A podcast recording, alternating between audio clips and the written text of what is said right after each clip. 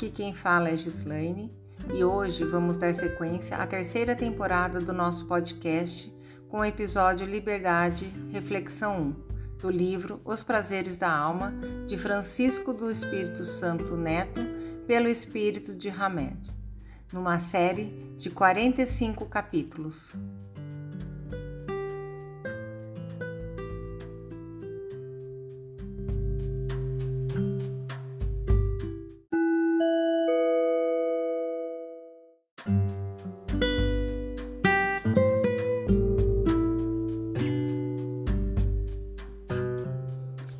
Liberdade. A liberdade, como todas as demais conquistas da alma, só será alcançada verdadeiramente se for compartilhada com os outros. François-Marie Arouet, dito Voltaire, poeta e escritor francês do século XVIII, escreveu: O prazer pela liberdade aumenta à medida que dela se desfruta.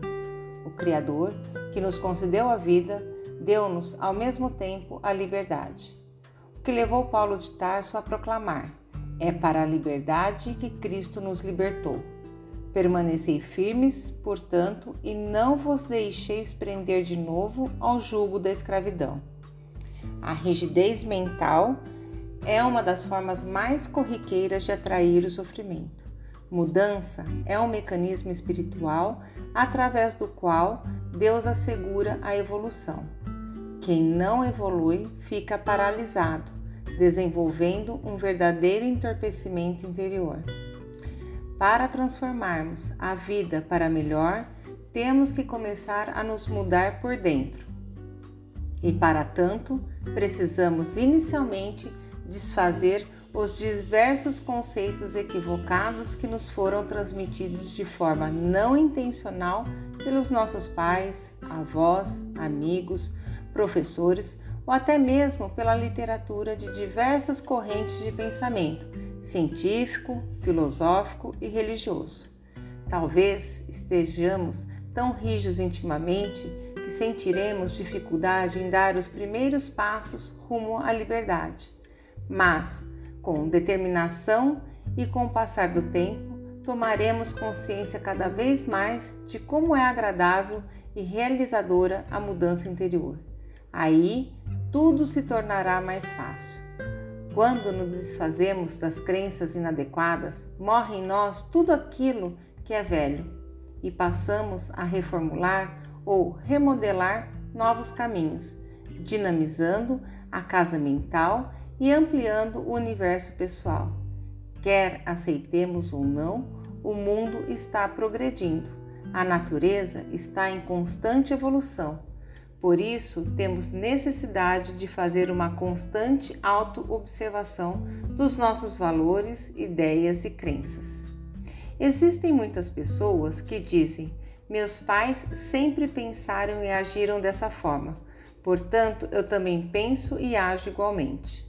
Outros afirmam: minha família sempre abraçou esses conceitos, ora, por que eu haveria de trocá-los?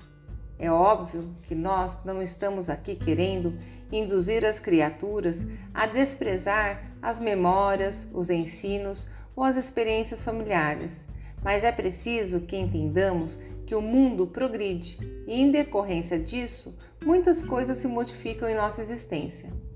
Queiramos ou não, a mudança gera sempre um desafio existencial.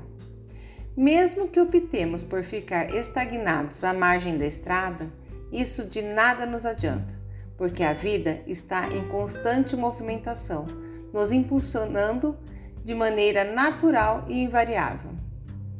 Ainda que não vejamos o avanço e o desenvolvimento fluírem no momento presente, ainda assim estaremos todos marchando sob o influxo da divina lei do progresso. Kardec, o sistematizador dos ensinos espíritas, questiona as entidades benevolentes. Não há homens que entravam no progresso de boa fé, crendo favorecê-lo porque o veem do seu ponto de vista e frequentemente onde ele não está? E os benfeitores, sob a direção do Espírito de Verdade, respondem: Pequena colocada sob a roda de uma grande viatura e que não a impede de avançar.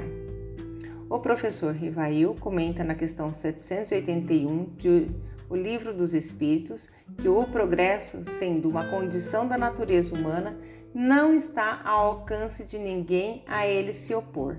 É uma força viva que as más leis podem retardar, mas não sufocar. Lutar contra o curso da evolução é como querer segurar com as mãos as ondas do mar.